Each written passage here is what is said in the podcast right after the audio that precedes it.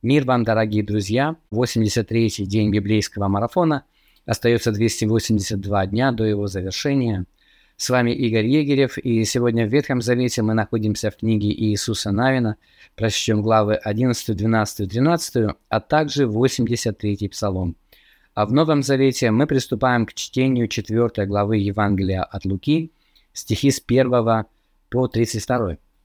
В начале этого отрывка мы читаем о том, как лукавый искушает Иисуса Христа после того, как тот 40 дней постился. А, мы читаем о трех искушениях, и всякий раз, обращаясь к Иисусу, а, дьявол использует слово «если».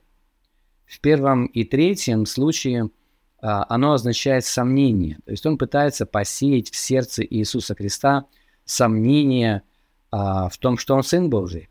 Если ты Сын Божий, сделай то-то и то-то. Докажи мне, что ты Сын Божий. Докажи себе самому, что ты на самом деле Сын Божий. А, во втором случае это слово означает условие. А, если ты падший, поклонишься мне, я дам тебе все царства мира.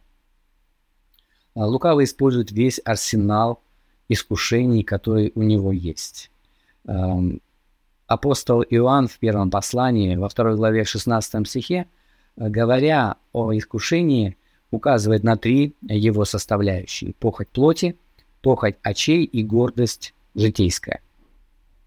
А вот все эти три составляющие присутствовали в момент искушения Иисуса. Они также присутствовали в Эдемском саду, когда лукавый искушал Адама и Еву плодом дерева познания добра и зла. Вспомните, как Ева отреагировала, глядя на этот плод. Там вы увидите и похоть плоти, и похоть очей, и гордость житейскую. Поэтому отрывок, который мы сегодня читаем, для нас очень важен. Он как бы показывает нам механизм воздействия на нас искушения. Любое искушение, которому мы подвергаемся сегодня, является результатом одного из этих трех, либо комбинации этих трех, а может быть и всеми тремя сразу, как в случае с плодом дерева познания добра и зла.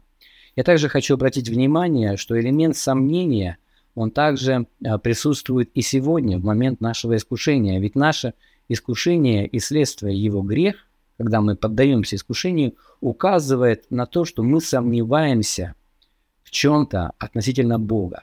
А, либо мы сомневаемся в том, что Он желает нам блага, либо в Его всемогуществе, либо в том, что Он держит все под контролем, а, либо в том, что Он Господь, либо в том, что Он есть. Вот эти наши сомнения, они приводят к ослаблению нашему. И тогда искушение, воздействуя на нас, превозмогает наше сопротивление. Конечно, если наша вера вот во все это сильна, а, то мы являемся а, защищенными. Как в случае с Иисусом.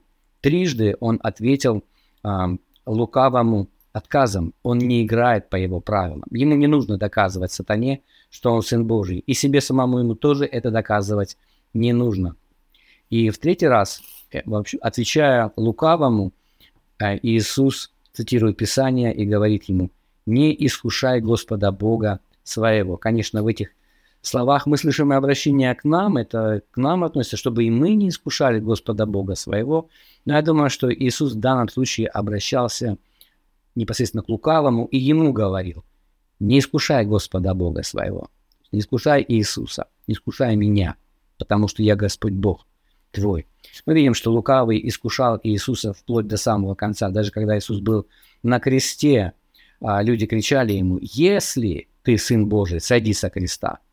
Спаси себя самого. Других спасало, себя спасти не может. Мы понимаем, что лукавый через людей пытался заставить Иисуса согрешить, э, чтобы тем самым перечеркнуть его служение. И у нас сегодня не было бы Спасителя. Но слава Господу, Иисус все превозмог.